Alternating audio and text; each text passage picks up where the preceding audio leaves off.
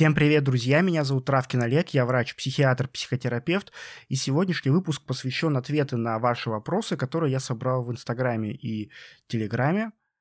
Всего мне пришло где-то с десяток вопросов, какие-то из них длинные, какие-то из них короткие. И сегодня я постараюсь ответить на максимальное количество. Вряд ли я успею в этом выпуске ответить на все, поэтому будет продолжение. Если какой-то вопрос для вас не актуален или вы не хотите смотреть, слушать весь выпуск целиком, то есть описание к выпуску, где проставлены тайм-коды, то есть обозначены временные промежутки и написано, какая тема раскрывается в конкретном вопросе. Поэтому вы сможете выбрать то, что для вас более актуально, или как раз найти ответ на вопрос, который вы мне задали. Разбирая ваши вопросы, я обнаружил между ними много запросов на консультацию. Люди спрашивают, как попасть ко мне на прием, поэтому в начале этого выпуска небольшая минутка рекламы меня, где я расскажу о том, собственно, как происходит запись ко мне на прием. Я веду прием как психиатр и как психотерапевт в клинике доктора Андрея Курпатова. Она находится в Санкт-Петербурге. Соответственно, в Санкт-Петербурге можно обратиться на очную консультацию. Но также через клинику возможна и онлайн-консультация, где мы можем обсудить любые интересующие вас вопросы. Записаться можно по номеру телефона, который я оставляю в описании к каждому выпуску, и в описании к этому выпуску он тоже есть. Вы можете либо позвонить по нему, либо написать в WhatsApp. Обращаю ваше внимание, что по этому номеру отвечаю не я, а администратор клиники. И администратор ответит на любые организационные вопросы, которые у вас будут. И мы переходим к первому вопросу, который звучит следующим образом. Добрый вечер, доктор. Не могли бы вы в очередном выпуске рассказать о предменструальном дисфорическом расстройстве – и перспективе его лечения антидепрессантами и другими препаратами. Благодарю вас. Спасибо за вопрос. Я думаю, он будет актуален для многих женщин, потому что ПМС, предменструальный синдром или предменструальное дисфорическое расстройство – это довольно распространенное состояние, но на самом деле нет пока точной статистики у какого количества женщин оно встречается. Какие-то источники говорят, что у 30% женщин, а какие-то источники называют цифру 90%. Поэтому давайте разберемся, что это такое. В настоящее время выделяют предменструальный синдром и, син, или синдром предменструального напряжения и предменструальное дисфорическое расстройство. Это разные состояния. Предменструальное дисфорическое расстройство – это диагноз, который будет присутствовать в международной классификации болезней. 11 пересмотра, которая уже с 2022 года должна вступить в силу, и эта болезнь будет отнесена к категории психические и поведенческие расстройства, то есть психиатры и психотерапевты смогут официально выставлять этот диагноз. Но пока у нас нет на это полномочий, и формально этим занимаются гинекологи, хотя, в общем, очевидно, что помощь психотерапевтов и психиатров, женщин, которые столкнулись с ПМС, э, точно необходимо. Что такое, собственно, предменструальный синдром? Это состояние, циклическое состояние, которое наступает за несколько дней до начала менструации, и, собственно, в первые дни начала менструации оно проходит. И это состояние должно наблюдаться в течение года, как минимум. То есть в течение года у женщины перед каждой менструацией должны появляться симптомы ПМС. Какие это симптомы? Это могут быть психовегетативные симптомы, которые, собственно, и актуальны для психиатров и психотерапевтов, и к этим симптомам относятся раздражительность, подавленное настроение, плаксивость, повышенная агрессивность, возбудимость. Это может быть э, забывчивость, ухудшение умственных способностей, снижение внимания, изменения в аппетите, может быть его как резкое повышение, так и резкое снижение. Могут наблюдаться вегетативные симптомы, например, такие как онемение пальцев рук, может быть повышенная сонливость или наоборот бессонница. Э, и это все называется психовегетативные симптомы. Но у ПМС бывают и другие формы. Например, это может быть э, так называемая отечная форма, когда у женщины появляются отеки по всему телу или в разных частях тела перед менструациями. Это может быть цефалгическая форма, когда перед началом менструации у женщины начинается головная боль. И это может быть кризовая форма заболевания, когда все эти формы, э, все эти симптомы, психовегетативные, отечные, цефалогические, они встречаются одновременно. Но, слава богу, кризовая форма заболевания встречается не так часто. Важный критерий для постановки этого диагноза является то, что все симптомы, которые я перечислил, должны существенно влиять на качество жизни и на социальное функционирование женщины, потому что бывает, что женщина испытывает эти симптомы, но они не очень выражены, или выражены настолько, чтобы женщина их замечала, но не настолько, чтобы это как-то влияло на ее работоспособность, на ее способность общаться с близкими и функционировать в своей жизни. Но если эти симптомы настолько выражены, что женщина просто становится не трудоспособной и не может вообще жить так, как она привыкла жить, то, конечно, тогда мы говорим уже о медицинском состоянии. И как психиатру и психотерапевту с точки зрения этих наук нам интересна именно психовегетативная форма ПМС, то есть это симптомы, которые я уже перечислял ранее. Раздражительность, подавленное настроение, плаксивость, агрессивность, изменение сна, изменение когнитивных функций. И здесь, опять же, все может быть по-разному. Иногда это может быть один-два симптома, из которых я перечислил. Иногда их может быть 4-5, а иногда их может быть и весь набор, то есть десяток симптомов. И опять же, они тоже могут отличаться по выраженности. И вот эта крайняя степень проявления всех психовегетативных симптомов мы и называем предменструальное дисфорическое расстройство. То есть, еще раз, это цикличное состояние, то есть оно случается каждый цикл, у женщины где-то за там, 5 дней до начала менструации. Оно проявляется в повышенной возбудимости, раздражительности, агрессивности. При этом отмечается сниженное настроение, подавленность, могут быть изменения сна, изменения аппетита, э, появляется забывчивость, ухудшение памяти, снижение когнитивных функций, то есть э, женщина может переставать какие-то простейшие манипуляции у себя в голове проводить. Э, может быть какая-то вегетативная симптоматика, то есть это боли, потливость, онемение рук. И это все выбивает женщину из ее привычного графика, делает ее нетрудоспособной и мешает ей жить на привычном уровне.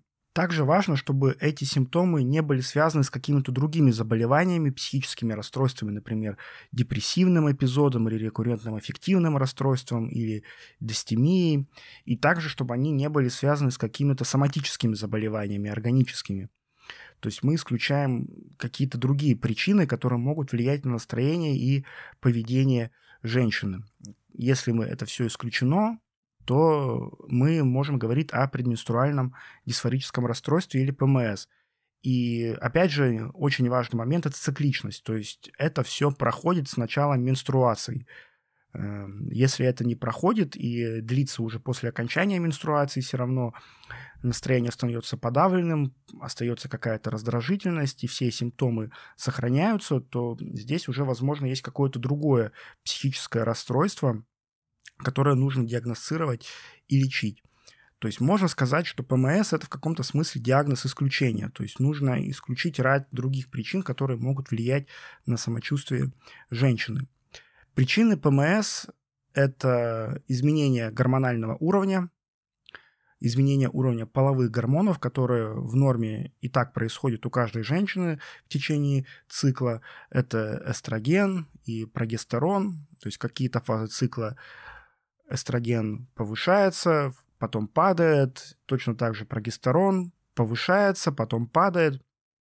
И женские половые гормоны, помимо влияния на половую систему, на репродуктивную систему, они еще могут влиять на нейромедиаторы, такие как серотонин и гамма-аминомасляная кислота, то есть они могут э, снижать их уровень, и это в соответствии может влиять и на настроение, на поведение, и на психоэмоциональное состояние женщины. Есть э, несколько одобренных методов э, лечения предменструального дисфорического расстройства или предменструального синдрома. Как правило, этим занимаются гинекологи, то есть там есть определенные гормональные препараты. Я буду говорить с точки зрения психиатрии и психотерапии, потому что и в вопросе звучало, звучит именно просьба рассказать о антидепрессантах. И да, антидепрессанты, а именно антидепрессанты из группы селективных ингибиторов обратного захвата серотонина, одобрены FDA. Это такая организация в Соединенных Штатах Америки, которая занимается контролем за лекарствами и выдает разрешение на использование лекарственных средств в тех или иных ситуациях. Так вот, FDA одобрила антидепрессанты из группы СИОЗС для лечения эм, предменструального дисфорического расстройства. И здесь довольно интересно, потому что это тот случай, когда антидепрессанты могут приниматься не на постоянной основе, а они могут приниматься в те дни, когда женщина ожидает появления симптомов ПМС, или они могут э, приниматься на 14 день от э, последнего дня менструации. То есть, скажем так, с профилактической целью чтобы, опять же, в те дни, когда женщина ожидает появления симптомов ПМС, они не появились. Ну и, конечно же, не стоит забывать про психотерапию. Когнитивно-поведенческая психотерапия также рекомендована для женщин, которые сталкиваются с ПМС. То есть на этой психотерапии женщину обучают определенным навыкам саморегуляции, навыкам самопомощи, которые она может применить в дни когда появляются симптомы. Как я уже сказал, это расстройство только-только будет включено в классификацию болезней. Пока еще мы не выставляем такой диагноз и не имеем права его выставлять. И это говорит о том, что тема достаточно молодая и активно изучается, и я думаю, еще будут появляться какие-то новые данные и рекомендации по лечению. Поэтому буду держать вас в курсе и спасибо за вопрос. И мы переходим ко второму вопросу, который звучит следующим образом. Добрый день. Ревность. Когда это психиатрический недуг? Мы говорим о ревности в контексте психиатрии, когда имеем дело с бредом ревности. Это разновидность психоза, это психотическое состояние. И бред ревности выражается в том, что больной патологически убежден в том, что ему или ей изменяют или собираются изменить даже если нет никаких доказательств, которые говорят об этом, даже если человеку предъявить факты, которые это опровергают, даже если вообще все указывает на то, что нет оснований думать об измене, но, в общем-то, это проявление бреда, что человек просто убежден в том, что это правда, человек в это верит и не воспринимает никакой критики, не воспринимает никакой, никакой аргументации и не поддается никакому разубеждению. Кроме того, бред начинает определять поведение больного. Э, в контексте бреда ревности это может выражаться в том, что человек начинает сам следить за теми, кто включен в бред, может проявлять даже агрессию по отношению к этим людям и ведет себя э, очень часто неадекватно. Постепенно при бреде все остальные интересы, все остальные сферы жизни уходят на задний план, то есть бред, э, бредовая идея становится прям центральной психике, то есть человек только думает об этом целыми днями, только об этом и размышляет, Эм, начинает видеть какие-то закономерности, которых на самом деле нет, то есть начинает видеть какие-то знаки, какие-то намеки, э, то есть все начинает как бы подгонять под свою э, бредовую идею. Я уже сказал, что, что это является разновидностью психоза, может бывать при разных состояниях. В общем-то, это может быть и при шизофрении, и при бредовых расстройствах, может быть и при тяжелом уже течении алкоголизма, когда есть э, алкогольное поражение мозга и нервной системы, может быть и при каких-то органических заболеваниях мозга. То есть это, скажем, как не совсем специфичный симптом, может проявляться при разных заболеваниях. И лечится это обычно либо коррекцией заболевания, которое это вызвало, э, либо назначением э, антипсихотиков или нейролептиков, которые помогают эти бредовые идеи снять и дезактуализировать.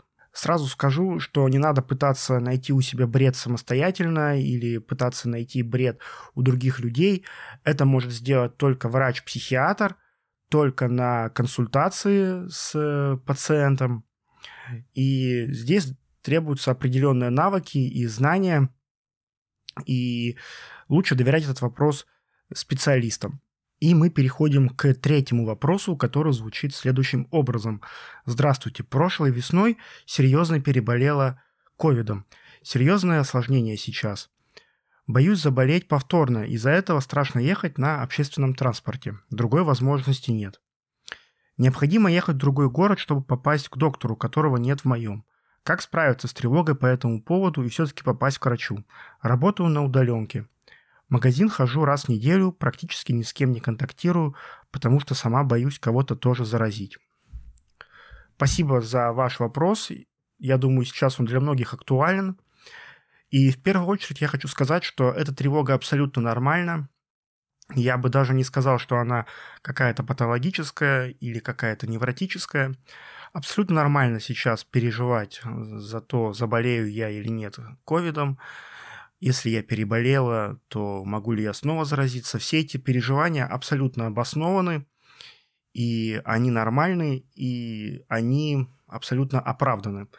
Поэтому, если вдруг вы, у вас есть какая-то вторичная тревога по поводу собственных переживаний, вы считаете их какими-то недопустимыми или ненормальными, то я говорю вам, что это нормально, все в порядке, вы имеете полное право переживать об этом, потому что несмотря на то, что сейчас вроде как повестка сменилась, и все меньше в средствах массовой информации говорят про коронавирус, на самом деле ничего еще не закончилось, коронавирус никуда не ушел, и все еще сохраняются шансы получить инфекцию, но сейчас мы знаем о ней гораздо больше, мы умеем ее лучше лечить, и уже, собственно, даже есть вакцина, э, которая дает надежду на то, что скоро все это закончится и пандемия пройдет. Но жизнь не стоит на месте, мы не можем вечно сидеть на карантине и ждать, пока пройдет пандемия. У нас есть другие дела, другие потребности, которые нужно удовлетворять. Поэтому необходимо учиться жить, пока ситуация не поменялась и не разрешилась. И вот мои несколько советов, которые, возможно, будут вам полезны. Первое, я советую ограничить потребление медиаконтента, который связан с коронавирусом. Если вы тяжело перенесли эту инфекцию, и не только физически, но и психоэмоционально, ваш мозг буквально мог запомнить этот период как очень тяжелый, очень стрессогенный, и дальше включается миндалевидное тело, это такой участок мозга, эмоциональный центр страха, эмоциональный центр, который отвечает за формирование чувства тревоги. И дальше этот эмоциональный центр, чтобы защитить организм, будет давать очень сильную тревогу, когда вы так или иначе будете сталкиваться со стрессогенным фактором. То есть тяжело переболели коронавирусом, очень неприятно, физически, психоэмоционально, мозг запоминает это, и дальше, когда есть какое-то упоминание о коронавирусе, мозг начинает продуцировать чувство тревоги, чтобы защитить вас от этого, чтобы вы не сталкивались э, с этой угрозой. И поэтому даже когда вы, например, смотрите новости, где о коронавирусе говорят в позитивном ключе, например, рассказывают, что вакцина эффективна, что число заболевших падает, дают какие-то оптимистичные прогнозы, но только потому, что там говорят про коронавирус, ваш мозг из всей информации выхватывает именно это и отсылает вас вот к этим тяжелым воспоминаниям, к неприятным эмоциям, дает чувство тревоги, и тревога начинает буквально вам говорить, э, держись подальше от коронавируса, защити себя, давай закроемся дома и не будем никуда выходить, чтобы больше с этим никогда не сталкиваться. Следующий совет – это поработать со своими мыслями, а именно посмотреть, нету ли у вас там каких-то катастрофичных прогнозов, потому что тревога часто это попытка предсказать будущее, попытка представить какие-то самые пугающие сценарии, продумать их в деталях до мелочей, чтобы к ним подготовиться и, опять же, защитить себя.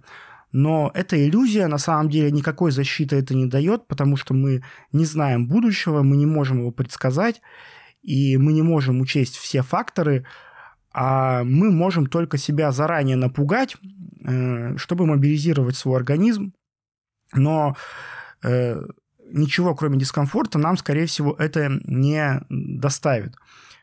Поэтому надо постараться приложить какое-то усилие, чтобы вернуться в настоящий момент, чтобы переключиться на какие-то бытовые дела, нормализовать свой образ жизни, заняться тем, чем вы обычно занимаетесь в спокойном состоянии. Это очень важно. Соблюдать меры профилактики, чтобы не заболеть коронавирусом, которые всем известны и никак не поменялись на сегодняшний день.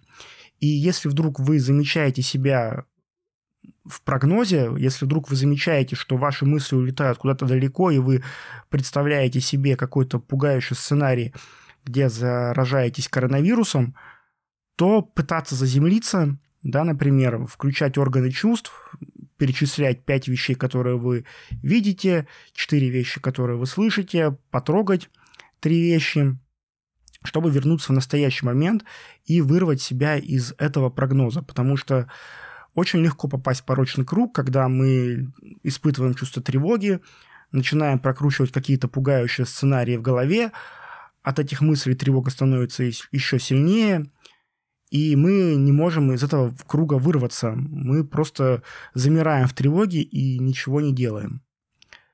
Поэтому поработайте со своими прогнозами, если они есть.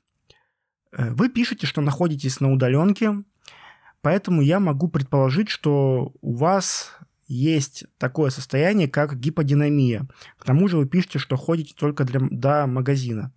Что такое гиподинамия? Гиподинамия – это недостаток двигательной активности, когда мы двигаемся меньше, чем нужно, меньше, чем привыкли. И гиподинамия – это факторы риска появления как тревоги, так и депрессии.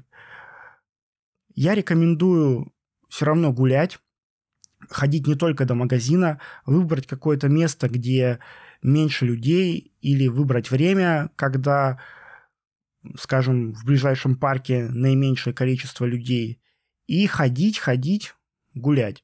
Поставить дома беговую дорожку, может быть, чтобы набирать какие-то шаги, но всеми способами бороться с гиподинамией, чтобы не усиливать свое чувство тревоги. Также вам могут помочь методы релаксации, методы расслабления, это дыхательные практики, это прогрессивная мышечная релаксация по Джекобсону, чтобы справиться с телесным ощущением тревоги, чтобы справиться с какими-то физическими проявлениями тревоги. И когда предстоит поездка к врачу, когда все-таки надо выходить из дома, то попробовать бросить вызов тревожным мыслям, которые будут появляться в этот момент – то есть тревога, скорее всего, будет говорить вам, что ты делаешь, зачем мы идем туда, идем в общественный транспорт, идем в больницу, где много инфекций, где высокий шанс заболеть. Ты же помнишь, как мы тяжело ее переносили. Ты же помнишь, как нам было плохо, давай останемся дома. Не надо подвергать себя такому риску. Ну, примерно такая логика обычно у тревоги. И это способствует формированию избегающего ограничительного поведения, которое только подкрепляет тревогу. То есть мы своим ограничительным поведением, своими ограничительными действиями мы подкрепляем вот этот тревожный образ мысли. Поэтому нужно найти аргументы, которые эти тревожные мысли обесценят. Что это может быть? Например, вы можете сфокусироваться на том, что будет, если все-таки вы не поедете к врачу, что вы потеряете, какие это минусы за собой повлечет. И пусть это будет для вас формой мотивации, иногда как раз вот фиксация на потерях, фиксация на том, что будет, если я пойду на поводу у тревоги, это является хорошей формой мотивации для преодоления тревоги. Второе – это разрешить себе тревожиться, подготовиться к тому, что во время вашего визита, похода к врачу вы будете испытывать тревогу, и это нормально. То есть прямо так себе сказать, да, я тревожусь, потому что боюсь заболеть коронавирусом, боюсь подцепить коронавирусную инфекцию, но это нормально. Я могу тревожиться и продолжать делать то, что мне необходимо. Это очень важное качество, которое называется толерантность к тревоге. И этот навык, который тренируется как раз э, за счет того, что вы продолжаете придерживаться стратегии выбранной и продолжаете идти к своей цели, выполнять свою задачу, несмотря на наличие чувства тревоги.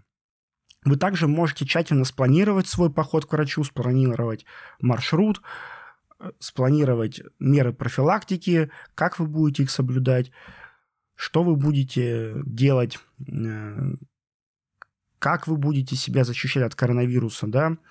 Это все тоже можно обсудить, записать на бумаге.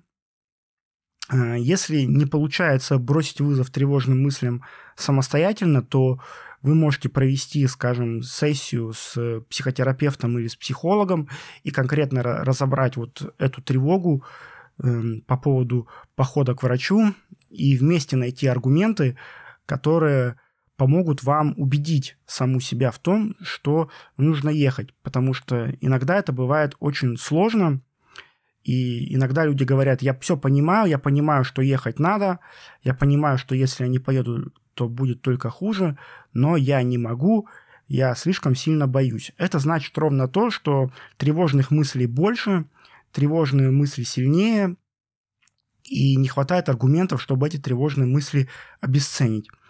И здесь как раз приходит на помощь врач-психотерапевт или психолог. Сейчас есть возможность провести консультацию онлайн, и я думаю, это отличный шанс и отличный инструмент для тех, кто настолько сильно тревожится, что боится выходить из дома.